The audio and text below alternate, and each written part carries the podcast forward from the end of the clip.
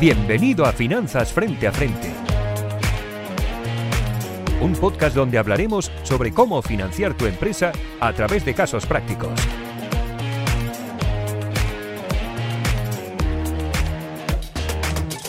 Bienvenidos al podcast Finanzas Frente a Frente. Soy Jordi Altimira, partner de Advisory Lánzame, y hoy tengo el placer de estar con Guillermo Vicandi, fundador de Binex, y a Zara, el que estrena Cargo en Crowcube como Country Manager eh, en, en, esta, en, en esta semana. Muchas gracias por estar con, con nosotros hoy. A vosotros. A ti por recibirnos, a Zara, enhorabuena. Gracias, Guillermo. Estoy completamente seguro que vas a hacerlo mucho mejor que Pepe. Yo también. Y eso que ya... bueno, tenés el listo en alto, ¿eh? que Pepe, Pepe lo ha hecho espectacular. Tengo un buen, un buen referente y un buen maestro. Un gran referente, un gran referente. Pues mira, Guillermo, va, cuéntanos un poco más qué es, eh, qué es Binex, aunque ya es, una, es una empresa muy conocida, ¿no? Pero cómo nace y eh, yo creo que es interesante en vuestro caso, no tan solo el momento del nacimiento, sino los diferentes pivotajes que, que habéis dado, ¿no? Lo importante que, que, es eh, encontrar ese product market fit y pivotar, ¿no? Cuéntanos un poco la, la iniciativa. Sí, pues mira, nosotros empezamos esto, Juan Antonio y yo, empezamos un poco a, a, a masticarlo a como hacia final de 2016. Eh, tienes que pensar, claro, estar con cinco años de diferencia a lo mejor es un poco más difícil de ver, pero piensa que cuando nosotros empezábamos, el concepto fintech tampoco era una cosa que se, que se conocía demasiado en España, en otros países estaba un poquito más avanzado, pero no, no estaba, no era tan, tan común que todo el mundo supiera eh, de lo que iba y los proyectos de fintech pues estaban un poco empezando a despegar, ¿no? Yo recuerdo que cuando nosotros empezamos en la Asociación Española de Fintech había, si no recuerdo mal, como 120 miembros, eh, cuando ahora debe haber miles, ¿no? Entonces, estaba un poco empezando yo venía de trabajar en un, en un banco y digamos que nos dábamos cuenta de que los costes regulatorios que tenían los bancos pues hacían que en el PNL de resultados del banco pues al final muchas operaciones que podían parecer que eran muy, muy sexys y como muy, muy profitable, pues eh, resulta que no era por temas regulatorios, ¿no? Y entonces, un poco, digamos que la primera pregunta que tratábamos de resolver es si se puede dar servicios bancarios a los clientes sin ser un banco. ¿no? No, quiere decir eso que nosotros tratásemos de evitar la regulación, que luego te contaré, nosotros somos una entidad regulada ahora, pero era más a ver si se podía pensar un modelo alternativo en el que poder dar eh, servicios financieros a los clientes. ¿no? Entonces, eh, un poco la conjunción de, de esas, ese ecosistema fintech que empezaba a surgir, que al principio eran proyectos muy verticales, ¿no? que atacaban partes muy pequeñas de la cadena de valor del producto bancario completo, del servicio bancario completo, pues un poco la mezcla de eso con el tratar de pensar en modelos alternativos que nos permitiesen dar servicio bancario, pues eh, se nos ocurrió tratar de montar un marketplace de productos financieros, es decir, un sitio en el que los clientes pudieran acceder y pudieran tener eh, como un one-stop shop, un, único punto de acceso a una oferta más grande de productos de fintechs y de bancos, ¿no? De manera que nosotros a las fintechs les diéramos un poco de visibilidad y facilitarles un poco el canal de distribución de sus productos, a los bancos igual, otros canales alternativos y a los clientes un punto de acceso único, ¿no? Y eso fue lo primero que hicimos. La primera versión de Binex lo que tenía era un, ese marketplace y luego tenía eh, funcionalidades de, personal finance management, ¿no? Podías eh, conectar cuentas de otros bancos y ver un poco tu posición eh, global. Y ahí lo que nos dimos cuenta es que empezamos a ver que la gente se descargaba la aplicación, bastante tracción para lo pequeños que éramos entonces y el poco dinero que teníamos y tal, bastante tracción, pero lo que sucedía era que la gente se descargaba la app, se daba de alta, miraba un poco, estaba un ratito en la app y nunca volvía. Vale. Y eso creo que seguramente podemos estar de acuerdo en que quizá es consecuencia de que los productos financieros de banca retail no es una cosa súper interesante, que a la gente eh, no le apetezca investigar y mirar y ahí alterarse, ¿no? Pues algo, a lo mejor a cuatro frikis como yo, el resto de la gente le da un poco lo mismo, ¿no? Son productos que necesitan, pero que realmente no, no son muy interesantes. Entonces, pensamos que necesitábamos añadir a la aplicación algún elemento que, que, que, que, nos ayudara a construir engagement, ¿no? Un producto que, con el que pudieras operar permanentemente todos los días de manera que te acostumbrases a utilizar la aplicación y cuando llegase el momento de que necesitabas un préstamo, un plan de pensiones o un seguro, pues te acordases del marketplace y pudieras acceder. Y fue en ese momento cuando decidimos incluir, y yo creo, Jordi, que no es tanto un pivotaje como tal, porque sigue siendo un poco el core de lo que queríamos hacer, pero añadimos una funcionalidad extra que era la, la cuenta y la tarjeta. La lanzamos en primer lugar en un partnership con, con un proveedor que se llama Pecunia y la verdad es que fue lanzar el producto de la cuenta y la tarjeta y empezó eso a agarrar tracción muchísimo más rápido de lo que nosotros nos esperábamos. Y mucha gente utilizando mucho más la cuenta de la tarjeta de lo que nosotros esperábamos. Entonces, no fue un pivotaje, pero sí fue quizá un poco cambio de prioridades. En plan, oye, vamos a tratar de hacer que la experiencia con la cuenta y la tarjeta sea buena porque está funcionando muy bien, nos está permitiendo crecer y cuando ya tengamos una base de clientes más grandes, pues nos podemos dedicar a, a productos del marketplace mejor. Y eso es un poco lo que venimos, lo que el origen y lo que venimos haciendo desde entonces. Al final, para los que ya lo conocéis, Binext es la cuenta, es tu cuenta y tu tarjeta, y luego una serie de productos adicionales que vendemos eh, vía proveedores terceros, ¿no? Pues desde cripto, seguros, eh, préstamos, etcétera, etcétera.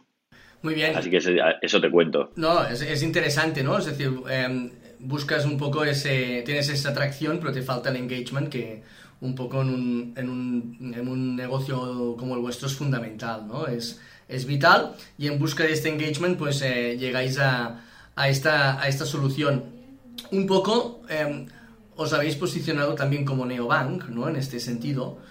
¿No es un poco atrevido, habiendo players como N26 o Revolut, eh, ir a, a, ese modelo? ¿O cómo, ¿Cómo lo ves eso? ¿Cómo os atrevisteis a, a atacar ese, ese mercado? Es que el, el, negocio de los neobancos, de las finanzas en general, no es, no es un, un, negocio de un winner gets it all. Tú si piensas, si hacemos una extrapolación de las finanzas tradicionales, ¿no? Eh, hay, no quiero decir una barbaridad, pero me parece que es del orden de mil bancos en el mundo que tienen un beneficio neto de más de mil millones. Solamente, solamente en SWIFT, que es el sistema de comunicaciones entre bancarios que ni siquiera se utiliza en todo el mundo, solamente en SWIFT hay conectados 50.000 entidades financieras. ¿no? Y al final es que si lo piensas, eh, hablamos, hablando de consumer finance, potencialmente todo el mundo puede ser cliente, ¿no? Entonces, no es un negocio del winner gets it all. De hecho, creo que ha habido como una especie un poco de cambio de paradigma. Cada vez la gente tiene más cuentas. Antes tú tenías tu cuenta en el banco tenías la nómina de tu hipoteca y ya está.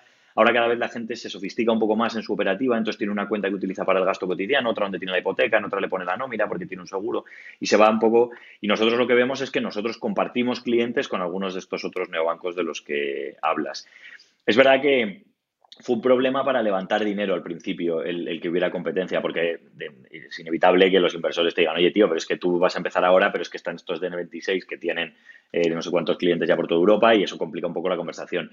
Pero una vez superado eso, una vez que los conseguimos convencer de que realmente había espacio en España y en Latinoamérica de sobra para que pudiéramos crecer todo lo que quisiéramos, eh, ahí la verdad es que nosotros en todo el tiempo que llevamos solamente hemos crecido nuestros clientes y solamente hemos visto nuestro coste de adquisición de cliente bajar, lo cual significa que o hay clientes para todos o no estamos compitiendo por el mismo cliente, ¿no? Entonces, un poco al principio sí podía, era un poco conflictivo para levantar dinero. Más allá de eso nunca ha sido un problema y de hecho nosotros tenemos hasta buena relación con los otros eh, eh, neobancos y no nos pisamos los callos. Digo, cada uno hace su trabajo y, y todos más o menos avanzamos bien. Bien, es interesante. Eh, y tenéis esa atracción tan espectacular que luego el capital eh, vino más solo, ¿no? Un poco, vamos a situar... Bueno, hay que currárselo. Hay que currárselo, sí, sí. Que, que, te has dado unas cuantas vueltas por, por, Londres y por varios países, ¿no?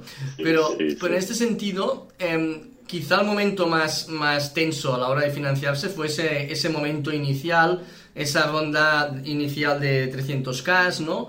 Un poco, eh, Azara, ¿qué os fijasteis en Crowdcube para invertir en Binex y cubrir quizá ese potencial equity gap que, que se encontraron ¿no? en, en, en, ese momento.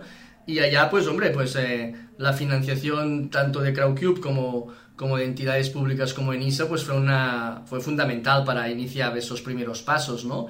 ¿Qué, visteis en, en Binex? Yo creo que lo aprendemos de los casos prácticos, ¿no? Y, de la realidad en escala 1-1. Eh, vosotros en Crowdcube nos puedes contar más todo lo que toda vuestra tesis de inversión, pero aquí tenemos un caso muy real, muy concreto. ¿Por qué invertisteis en esa, en esa fase en Binex?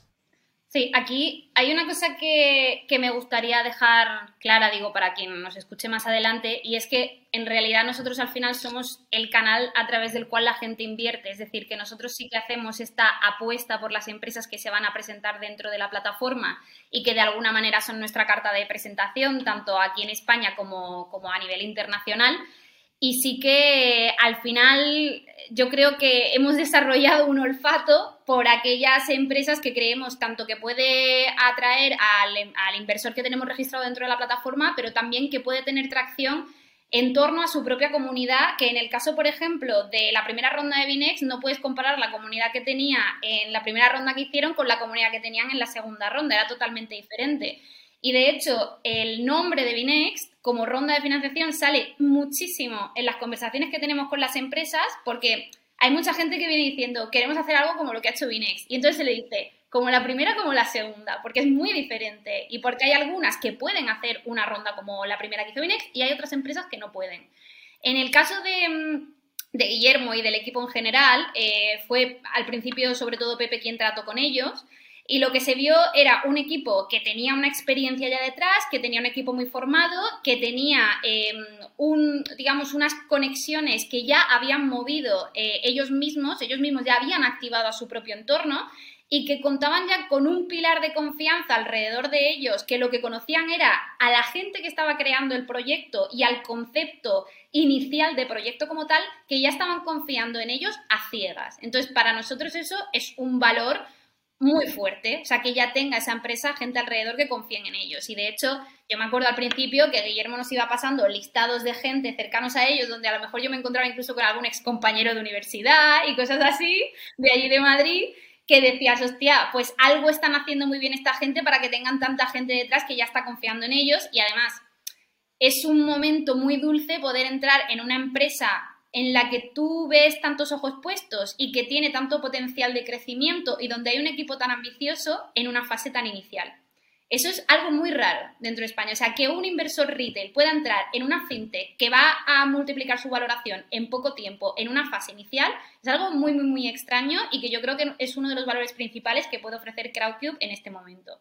A mí me gusta mucho compararlo con, con tenemos una empresa que se llama Freetrade, que también ha estado haciendo rondas con nosotros desde el minuto uno y que también hizo esa primera ronda cuando todavía prácticamente no tenía ni lanzado producto. Y hay gente que, empresas con las que hablamos, que dice, yo no tengo lanzado producto, les decimos, pues entonces ten cuidado porque a lo mejor la ronda se te puede estancar. Pero es que ellos lo hicieron, ya, pero es que ellos sabían las condiciones iniciales con las que lo estaban haciendo. Entonces, el caso de Binex no se puede extrapolar a todas las empresas, pero sí que es un caso que sirve como ejemplo para enseñar a las empresas cómo se puede hacer una primera ronda sin haber desarrollado todavía una segunda fase de producto y tener una comunidad todavía tan afianzada como tenían en una segunda ronda.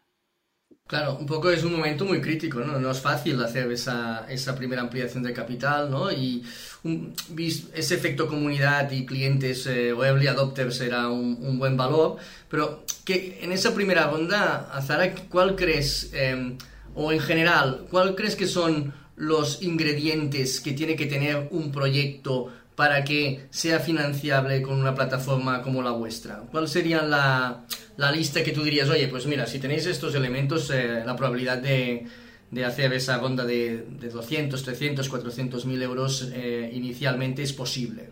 Hmm. Yo creo que para una primera ronda a través de, de un canal como el nuestro es eh, muy importante y independientemente de lo que te pueda decir cualquier plataforma, es muy importante el apoyo que tengas del círculo cercano a ti. Eh, tanto mm, posibles clientes que se hayan apuntado a una lista de preregistro antes de que vayas a lanzar el producto, porque esos ya, forman parte de tu comunidad porque por algo están registrados, como familiares que tengas alrededor, como incluso ex empleados con los que has trabajado. ¿Por qué? Porque ese, ese, empleado con el que has trabajado es alguien que te ha conocido a ti trabajando, que sabe quién eres y que por un motivo o por otro confía o no confía en ti. Entonces, yo siempre digo que para una primera ronda, para una empresa que todavía no tiene comunidad detrás, ese apoyo del círculo cercano es muy importante. Hay una parte dentro del mundo, o sea, nosotros sí que es verdad que nos estamos despegando un poco de la terminología del crowdfunding, pero es verdad que hay una cosa innegable y es que tanto el crowdfunding de recompensas como el crowdfunding de equity tiene un componente psicológico muy, muy, muy importante, que es el tema del FOMO, del fear of missing out, y que cuando la gente ve que hay gente metiéndose, no se quiere quedar fuera. Si además estamos hablando de un sector como el fintech o como los neobancos, ya yéndonos un poco más a nicho, que justamente estaban explotando en ese 2017 en otros países y que de repente Binex aparece en España como, bueno, pues como un player importante que la gente todavía no conoce, pero que, oye, ojito a esto, entonces ese FOMO todavía crece más. Entonces ese componente psicológico de aquí te traigo a toda esta gente que ya confía en mí, mira lo que estoy haciendo, te lo quieres perder, es una cosa que nosotros valoramos y es difícil poner en un listado. No podemos ir haciendo tics, tiene esto, tiene lo otro, tiene factura tanto, no ha facturado todavía, ¿cuándo prevé facturar?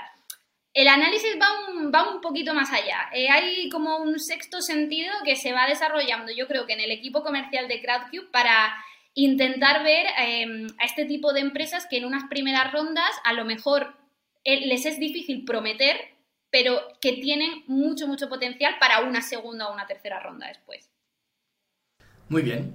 Eso, Guillermo, en esa primera ronda, ¿por qué escogisteis financiaros con, Crowdcube y no buscasteis otra alternativa como podría ser pues un Business Angel o, o una tercera F más eh, cercana. ¿Cuál fue, ¿Cuál fue el motivo? ¿Vuestra naturaleza de proyecto de tener una comunidad sólida? ¿Cuál fue un poco la, la lógica de utilizar una plataforma de crowdfunding? Fueron varias cosas.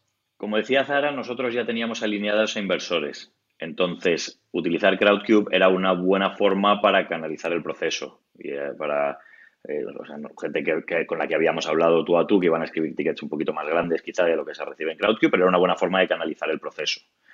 Eh, eso en primer lugar. En segundo lugar, nosotros no éramos el primer neobanco que hacía una ronda en Crowdcube. Teníamos ejemplos en Reino Unido muy exitosos que nos llamaron la atención a nosotros. Supongo que recordáis que Monzo hizo una ronda que se suscribió en segundos, una cosa espectacular, ¿no? Y entonces, oye, pues a nosotros, pues a Zara te agradezco las palabras tan amables, de, pues igual que ahora la gente os pregunta a vosotros por, por Binex, pues nosotros en su momento preguntábamos por Monzo, ¿no? Y estos tíos, ¿cómo lo han hecho, no? ¿Esto qué, qué es, no?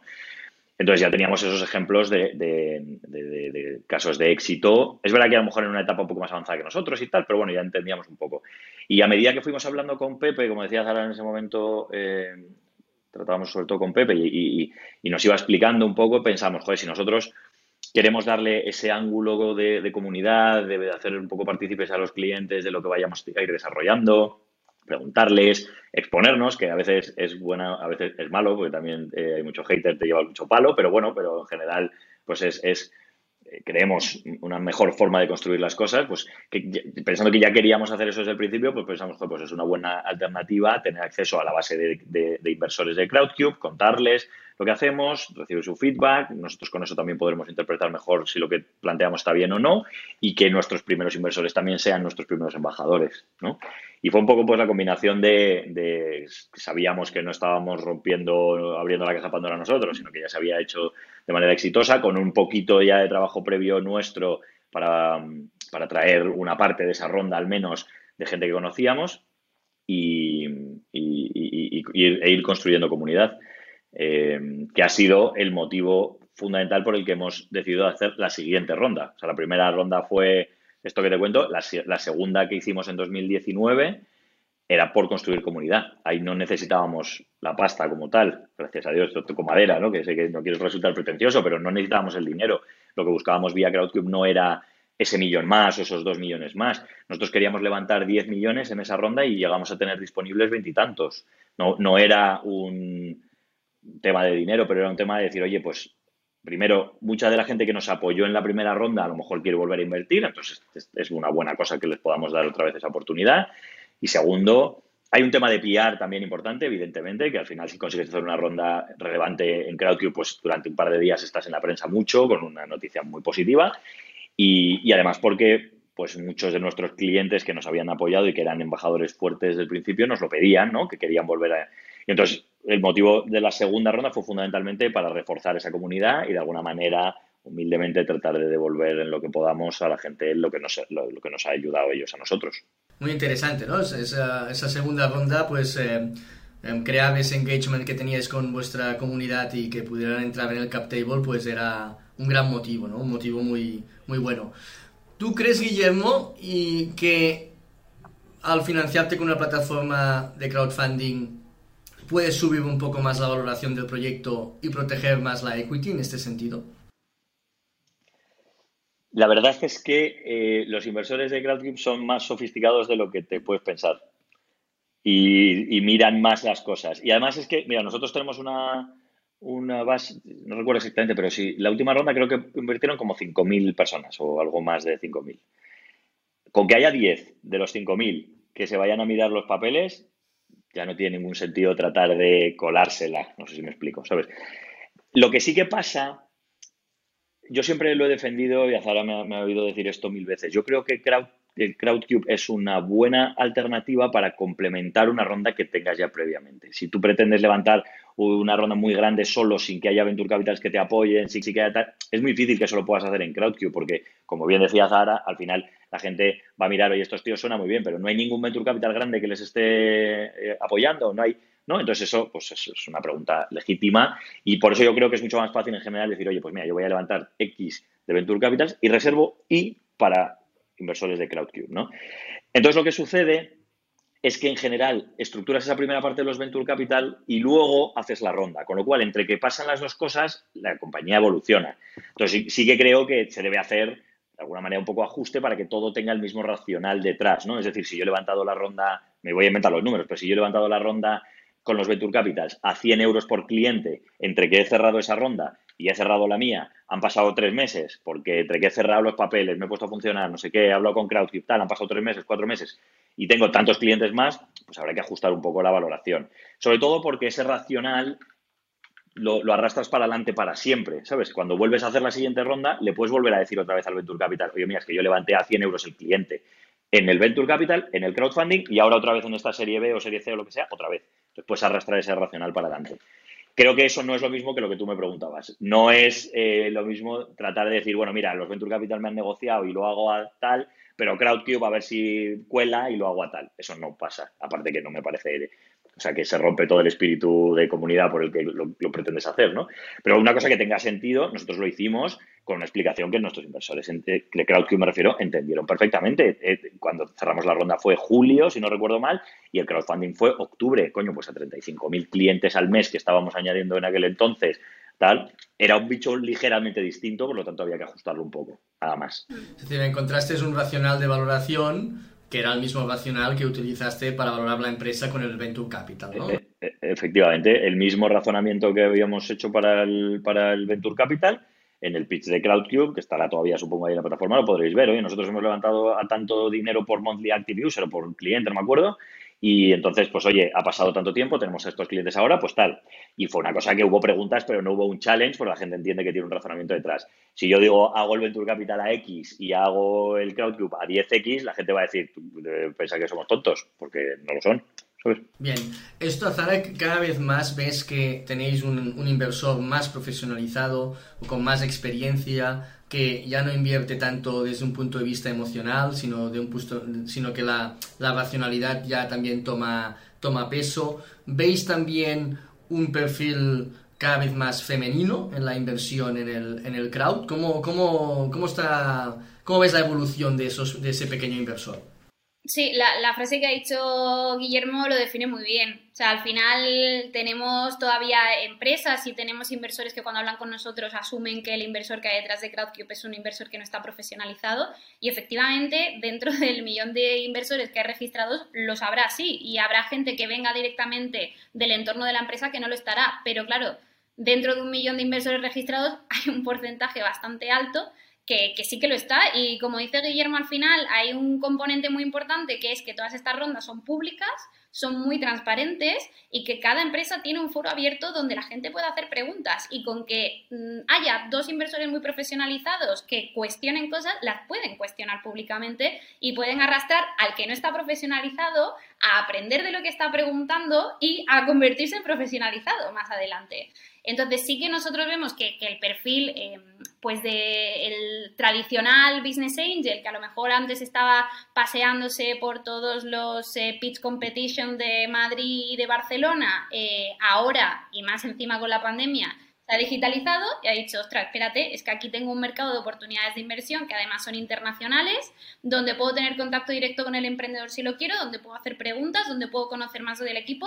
Eh, ¿Por qué no usar esto? Es que tengo una app donde me despierto y de repente me llegan oportunidades de inversión. ¿Qué más fácil que esto? Entonces, claro, estamos viendo que se está diversificando el tipo de inversor. Sigue habiendo inversores que invertirán por motivos emocionales. Yo misma considero que cuando invierto en una empresa me tiran las dos cosas, pero... Mm, y obviamente sigue habiendo empresas cuyos eh, inversores invierten porque creen en la marca, porque les gusta el producto y a lo mejor no tienen vistas a que esa empresa se convierta en un unicornio y les haga ricos, pero sí que les hace ilusión invertir en una empresa a lo mejor de la que llevan comprando toda su vida. Em, pero sí que está muy, muy, muy diversificado el perfil y siempre avisamos a las empresas que la, mm, o sea, la oferta que hagan tienen que ir dirigida a cualquier tipo de inversor. Eh, para que estén curados en salud con cualquier cosa que digan, con el tipo de evaluación, etcétera, etcétera. Y en cuanto al tema de, la mujer dentro del, grupo de inversores que tenemos, es una cosa que también ha ido aumentando. Yo creo que ahora mismo estamos en torno al 27% de, de, mujeres dentro de, la comunidad inversora, que puede sonar a poco, pero a diferencia con otros canales, pues está muy por encima. Y, y bueno, es, es, muy chulo de ver porque creemos que es como eh, un círculo vicioso en el que cuantas más mujeres inversoras tenemos, más mujeres emprendedoras acaban llegando y cuantos más negocios liderados por mujeres, más inversoras acaban llegando también.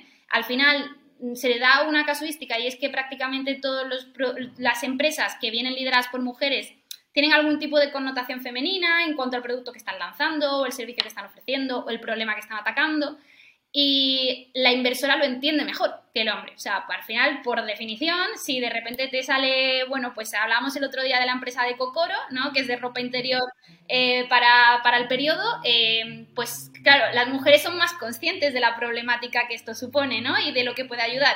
Pero también es muy chulo ver cómo inversores de perfil tradicional, que a lo mejor no habían escuchado hablar de, de bragas para la menstruación en su vida, de repente, gracias a que se presentan en CrowdCube, acaban invirtiendo en ellas. Entonces, hay ahí un componente de, diversidad eh, muy chulo dentro de, las plataformas de equity crowdfunding que yo creo que están ayudando mucho al mundo emprendedor e inversor en general. Muy interesante. Claro, vuestro inversor, inversora es europeo, ahora cubrís todo un crowd de todos los países. Y es interesante el punto que has, que has tratado, ¿no?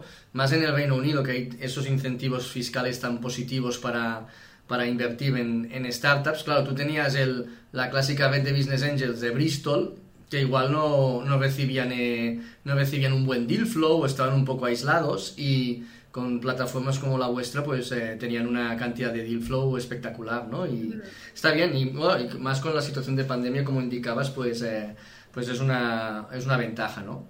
Un poco, Guillermo, en este sentido te quería preguntar, que vosotros hicisteis esa primera ronda con CrowdCube, luego la segunda, pero después de hacer esa primera, el proyecto traccionó, traccionó realmente muy bien, sobre todo como, con el tema de la tarjeta que indicabas. Hicisteis eh, más ampliaciones de capital, ya con inversores de eh, Venture Capital y Venture Capital Internacional. El hecho de haber hecho una ronda inicial con un crowdfunding, em, ¿Fue una traba o fue un problema para esta, esta categoría de inversores que vienen más adelante? ¿O para nada? ¿O no, o no fue un factor de, que dificultó el hecho de tener pues, un cap table muy atomizado? ¿No, ¿Fue un problema o no lo fue?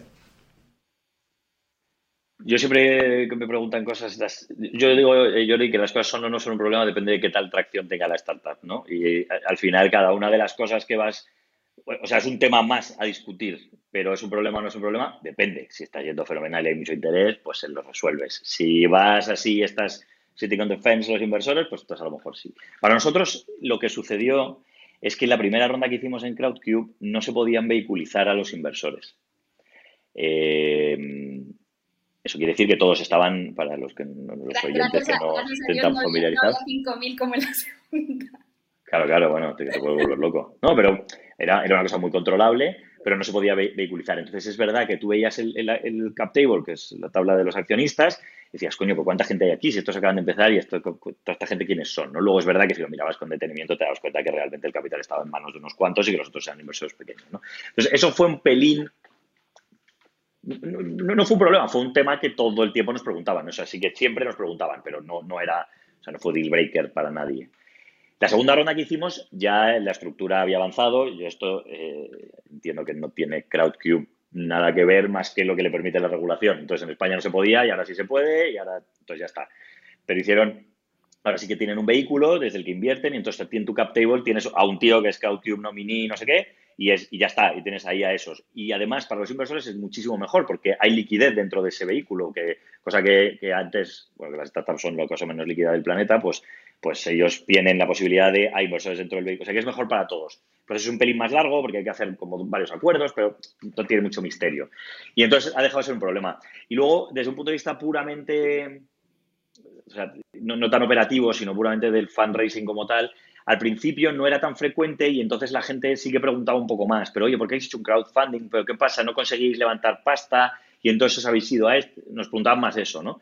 Luego es verdad que si los explicabas, eh, oye, no, mira, es que si lo piensas de estos 300.000 euros, 200.000 o lo que sea, son de inversores más grandes que nosotros hemos canalizado a través de la plataforma, pero que y, otros son, se lo explicabas, pues no, no pasaba nada. Ahora, sin embargo, eh, los inversores empiezan a entender mejor las virtudes del crowdfunding como herramienta de conexión con tu base de clientes, de, creación de embajadores, de marca, eh, de PR, ¿no? Y, vamos, ya te digo, nosotros fue una decisión consciente de nuestro board de aquel momento que cuando queríamos hacer nuestra serie A, nosotros queríamos levantar, ya os lo he dicho antes, ¿no? Queríamos levantar 10 y llegamos a tener disponibles 20. Acabamos captando 15 más un puente que teníamos anterior de 7, 22. Eh, y fue una decisión consciente del, board el decir, oye, no vamos a coger otros 3 millones más de este Venture Capital, estos vamos a dejarles fuera y así dejamos este hueco para poder hacer un crowdfunding, porque funcionó muy bien y porque nos va a ayudar a hacer PR y tal. O sea, como que ha evolucionado la cosa a que operativamente, administrativamente era un poco peñazo y ahora es súper fácil. Tiene ventajas, inconvenientes en el proceso, pero es mucho más fácil. El cap table queda mucho más limpio y desde un punto de vista de cómo lo percibían los VCs, ha pasado de qué raro, no me fío por qué hace, por qué tienes ahí un crowdfunding, esto que es, a coño, qué buena idea, vamos a hacer un crowdfunding al terminar la ronda para, para, para darnos prensa y para poder salir y apalancarnos más. Qué interesante, ¿no? Es decir, claro, estamos hablando de 2017, ¿no? Que eso pues ha llovido... 2017 2019. Sí, que tampoco ha pasado tanto tiempo. No ha pasado tanto tiempo, bueno... Eh, campañas, pero ha cambiado bastante la película. Cuatro años en el ecosistema español es, es bastante, ¿no? La, todo va madurando, ¿no? Y, y todavía hay diferencia, ¿eh? O sea, todavía hay diferencia si hablas con, con fondos o inversores de aquí de España a fondos de, de, Reino Unido. O sea, yo siempre diré que empresas como Binex, que de alguna manera se lanzaron a probar algo que sí, que tenían como referente otras empresas tipo Monzo que lo estaban haciendo ya en Reino Unido, no deja de ser un caso de una empresa valiente que se decide por un mecanismo eh, pues muy rompedor, muy innovador y que mucha gente todavía no es que no lo entendiese, es que todavía a día de hoy no lo entiende. O sea, todavía nosotros nos llegan muchísimas empresas diciendo, ya, pero es que las empresas que se financian a través de vuestras porque no encuentran el dinero en ningún otro sitio. O sea, acaba de decir Guillermo ahora mismo que, que le sobraba el dinero en ese momento. Pero sí que es verdad que hemos saltado, pues desde, yo de hecho me guardaba mis capturas de pantalla de referentes dentro del mundo inversor, de fondos de capital riesgo en Twitter, diciendo es que no entiendo por qué una empresa puede hacer esto, que una, recuerdo uno que ponía que una empresa haga una ronda a través de equity crowdfunding es una red flag como una casa, o sea, lo recuerdo, lo tengo aquí clavado. Y un año después teníamos a partner de Balderton Reino Unido diciendo todas las empresas que cuyo modelo de negocio está basado en una comunidad deberían en algún momento hacer un equity crowdfunding. Dices, Dios, ¿cómo puede haber esa diferencia, no? Sí que es verdad que ha mejorado mucho y que obviamente los mecanismos también han mejorado mucho y que en España queda mucho por mejorar porque el tema, o sea, tú puedes hacer una ronda de 300.000 euros donde te entren 60 personas que dices, bueno, o sea, pues hay una, un montón de gente ahí, pero de alguna manera es manejable. Pero Binex no podría haber hecho una ronda de 2 millones y medio con 5.000 inversores detrás, con las condiciones que ahora mismo eh, la regulación española ofrece. Es que no se puede. Entonces, claro, nosotros también nos vimos obligados a tomar una decisión de decir, todo internacional, integrado, eh, regulado por regulación inglesa. Eh, ¿Por qué? Porque es que si no, no se podía hacer. ¿Y qué pasa? Si no se puede hacer, no tiene referentes. Expliquemos más, expliquemos más este punto, Azara, expliquemos más este punto que es interesante, ¿no? Es decir, en este sentido, claro, la regulación española, mm, un poco la, todo lo que es... Eh, em, inversión en, plataformas de crowdfunding, todo el mundo tiene que entrar en el cap table, ¿no? Es decir, de, forma individual, ¿no? A ver, a ver ¿Cómo, cómo, cómo lo habéis solucionado vosotros? Bueno, os habéis ido, lo habéis solucionado con en, otra, en otra regulación de otro país y lo habéis paquetizado muy bien, ¿no? En ese sentido. Sí, a ver, en nuestro caso, pues mira, hemos tenido la suerte de que al final somos empresa inglesa y que hemos podido utilizar el vehículo de allí, que además también da la oportunidad a que inversores extranjeros puedan invertir en españolas, porque eso es otro tema también. O sea, el inversor extranjero, si quiere invertir en españolas, tiene que sacarse el NIE. Imagínate 3.000 inversores, vamos a mandar, o sea, a la embajada, al consulado, donde sea, sacaros el NIE, encima pagaroslo, ¿sabes? Que no tiene ningún sentido. Entonces, bueno, por esa parte, yo te diría que dentro de la situación en la que se encuentran las plataformas españolas, mmm, tenemos ahora mismo una ventaja competitiva importante, obviamente pero sí que es verdad que nosotros, mm, al final, aunque haya una competencia con las plataformas a nivel local, eh, para nosotros el éxito de rondas de financiación en The Crowd Angel, en Fellow Funders, en Capital CL, en Startup Explore, nos vienen también bien a nosotros, porque al final son nuevos referentes que sirven para eh, inculcar el valor añadido del equity crowdfunding a otras empresas y nos sigue fastidiando pues que no se puede optimizar de una, de una mejor manera. Entonces, cada plataforma yo creo que se ha buscado un poco la manera de hacerlo, que sí, pactos de sindicación, eh, emitir participación sin derecho a voto, eh, creación de SLs a través de las cuales los inversores invierten. No deja de ser un engorro eh, para temas burocráticos posteriores, para temas de exits, no son para nada la solución ideal. Entonces, es tan fácil como decir, ¿dónde está funcionando bien? Aquí, aquí. Vamos a replicar. O sea, es que no, no, no, tiene más que eso. Pero sí que, bueno, va lento. Va lento, va muy lento. Bien, bueno, es el tema regulatorio, pues poco a poco se va solucionando o, cada uno se encuentra esa solución. El tema del Venture Capital va, va cogiendo otra visión, ¿no? De, de lo que es eh, esas inversiones iniciales o posteriores en, en, plataformas de, crowdfunding, con lo cual pues eso va creando esa madurez. Hay esa posibilidad que indicaba Guillermo, ¿no? De, encontrar secundarios internos entre inversores y eso es, también un, factor que no afecta al cap table de la empresa, ¿no? Es decir, que en este sentido pues es, es una transacción interna, ¿no? Es decir, que bueno, poco a poco todo va, va cogiendo más, eh, más consistencia, ¿no? Un poco, Guillermo, aquí, tú que eres un referente fintech en, en España, em, ¿cómo ves? Gracias, creo que estás siendo demasiado generoso. No, hombre, no. Eso yo creo que es muy justo el comentario, ¿no? En, en este sentido, ¿cómo ves el, el, el, futuro, no? Habéis hecho ese movimiento tan interesante de, de incorporar pues el mundo de la cripto, ¿eh? y eso pues creo que es un una gran innovación. Pero ¿cómo ves, eh, cómo ves el, futuro del fintech y de vuestro campo? ¿Cómo, cómo lo, lo, articularías o cómo, qué visión tienes?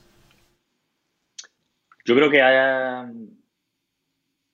Yo creo que la pandemia ha acelerado mucha innovación en muchos sectores, también en finanzas. Nosotros, por ejemplo, hemos visto cómo la edad media de nuestros clientes ha subido lo cual supongo que significa que había gente que pasaba y ahora pues lo usa y porque no le quedaba otra a lo mejor o porque han encontrado las ventajas ¿no? y ahora lo seguirán utilizando. Yo creo que ha sido un poco catalizador y también catalizador eh, creo para, para, para, que las fintech se den cuenta de que quizás solo el crecimiento orgánico puro tuyo único es un camino es difícil y creo que vamos a empezar a ver consolidación en el sector rápido o bancos comprando cosas, o otras entidades financieras comprando cosas, o fintechs fusionándose entre ellas. Es una cosa de la que nunca se habla porque parece que las fintech, como no tenemos dinero, pues no podemos hacer operaciones, pero realmente podemos, ¿no? Yo creo que los próximos años, pasada la pandemia y, si somos suficientemente listos en el sector para poder navegar bien la ola que ha generado esto, pues creo que eh, se verán proyectos que crecen fuerte y creo que vamos a empezar a ver un crecimiento inorgánico vía buy and build, fusiones, eh, dentro de muy poco. Para nosotros, eh, España siempre ha sido nuestro headquarter y nuestro core y nuestro inicio, pero el foco reciente, bueno, más reciente o, más a futuro siempre ha estado en Latinoamérica. Nosotros lanzamos México al principio del año pasado, en plena pandemia, lanzamos ahí en abril, que fue un poco una aventura, y, la verdad es que México ha crecido de manera espectacular.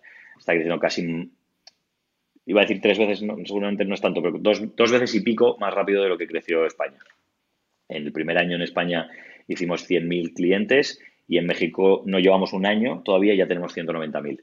eh, está creciendo muchísimo más rápido.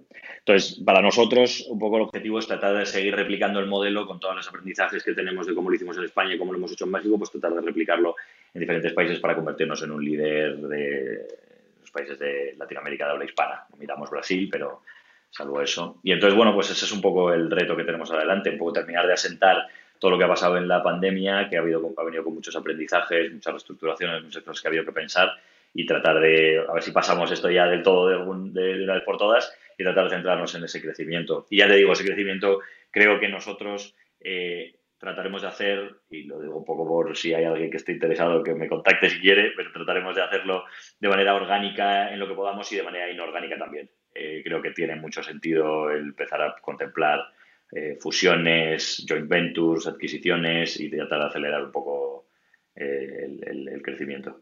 Pues eh, esto está, esto está grabado, ¿eh? Aquí queda grabado. Está, esto, esto que acabas de decir. No, no, mi teléfono no, que luego la gente me llama y me...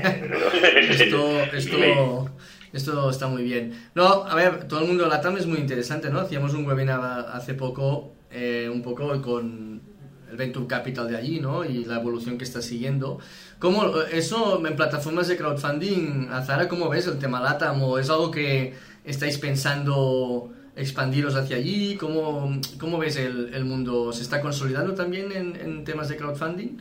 Mm, mira, por ahora estamos muy centrados en Europa. Sí que es verdad que a lo largo de todos estos años ha habido contacto con, con plataformas de allí. De hecho, pues tenemos muy buena relación con una en concreto que hacían equity crowdfunding que han pivotado un poco y ahora mismo están haciendo eh, eh, equity crowdfunding, pero sobre todo para, franquicias. Es decir, que es algo que vemos que se mueve bastante allí, pero es verdad que ahora mismo eh, centrados en expansión europea como tal. O sea, decirte otra cosa, ojalá pudiese decírtela, pero a día de hoy, siendo realista, es Europa más que nada. Bien, muy bien. Oye, va, pues danos un mensaje final de tanto Guillermo como Zara de... Mm, ¿Recomendáis el crowdfunding? Un poco mm, por qué motivo y, y va, y, quién se anima, ¿no? Y por qué alguien se tiene que animar a financiarse de esta forma. Venga, dale tú, Guillermo. Yo creo. Venga, yo creo que. Yo creo que es una muy buena estrategia el tratar de levantar dinero, como en la ronda en la que estés y las cantidades de las que se traten, tratar de levantar dinero privado de inversores particulares, de venture capital, de family offices, de private equity, de lo que sea, y como decía Zara, si tu producto tiene un ángulo consumo, tiene un ángulo en el que te puedes apalancar un poco en, efectos network eh, entre clientes, referidos, embajadores, tiene una, hacer un crowdfunding es buena idea eh, siempre. Lleva trabajo, hacerlo bien tiene una estrategia que tienes que pensar, no es eh, pongo un pitch ahí y de repente tengo un millón de pavos en una hora, eso no funciona así tienes que trabajar, tienes que trabajar con el equipo de CloudCube, que sabe muy bien lo que quiere, lo que hay que hacer, lo que no hay que hacer, cómo hay que hacerlo. Pero es un trabajo muy divertido y, que da unos resultados muy, muy excitantes en muy poco tiempo. Y para mí tiene todo el sentido hacer partícipe a tus clientes o potenciales clientes de tu producto para retroalimentar lo que estás haciendo y hablarlo con ellos. Si haces eh, software, eh, super deep learning, no sé qué, pues no, a lo mejor. Pero cualquier ángulo que tenga, creo que siempre, cuando a mí me preguntan, es mi recomendación habitual siempre es, oye, tú trata de levantar dinero privado, que es lo que realmente te va a dar la cantidad que necesitas, y guarda una parte de lo que necesites para hacer un crowdfunding y utilízalo para hacer una buena comunicación con tus clientes, generar una base de embajadores y, hacer PR, que es muy interesante. Así que os animo a que hagáis crowdcubes eh, en cada una de las rondas que tengáis, que a nosotros siempre nos ha funcionado muy bien. Zara, hombre, todo tuyo. Acabo, acabo yo. A ver, yo creo, y esto creo que Jordi lo mencionó en alguna, en alguna de las charlas que hemos hecho juntos, eh, creo que el equity crowdfunding no es para todas las empresas, pero cada vez es para más empresas. Hay algunas empresas que son un sí rotundo, como puede ser un Binex, por ejemplo, o como puede ser generalizando un poco más las empresas del sector fintech o las empresas que tienen una comunidad el valor añadido para esas empresas es, eh, es que es impagable. O sea, es que no, no, se puede buscar otro canal de financiación que te aporte el valor añadido que esas hacen. Sí que es cierto que es necesario tener en mente que no es excluyente. Es decir, la combinación perfecta es la de conseguir distintos tipos de inversores, el inversor estratégico, el inversor VC que te aporta más seguimiento y que está más en el día a día de la empresa y luego conseguir también a esa comunidad que no solamente valida tu producto, sino que se convierte en embajador de marca. Pero sí que es verdad que cada vez más se va diversificando en el tipo de empresas con las que trabajamos, que antes una empresa industrial no se planteaba un equity crowdfunding, ni nosotros nos, planteábamos una empresa industrial o una empresa pues, del sector salud o una empresa de tecnología más dura y que cada vez se va ampliando más porque también va cambiando el tipo de inversor que tenemos registrado en la plataforma y se va profesionalizando más. Entonces, creo que es importante que cualquier empresa que se está planteando una ronda de financiación tenga una conversación con una plataforma de, equity crowdfunding, porque la propia plataforma al final trabaja éxito. Entonces le interesan empresas que piensan que tienen un alto potencial de financiarse. Entonces en una llamada de 15 minutos te van a decir, mira, pues creo que no es el momento, mira, creo que tienes el perfil o que no lo tienes, o creo que esto te puede dar un valor añadido o no tenerlo. Entonces, con una llamada de 15 minutos te pueden abrir las puertas a un mundo desconocido y, lleno de, maravillas. Es espectacular, ¿eh? Después de este podcast, oye, em, Guillermo pide llamadas y Yazara también, o sea que todos a, todos a, contactaros y, un poco pues a, ver, a ver esta opción que, es muy real, ¿no? Es absolutamente real, es una opción de mercado y, que, y que claramente pues hay que indagar como una vía más de, de financiarse, ¿no? clarísimo, ¿no? Oye, muchas gracias a los dos. ¿eh? Ha sido realmente un placer esta charla y os agradezco mucho vuestro, vuestro tiempo. A ti, Jordi. A ti, Jordi, un placer. Gracias.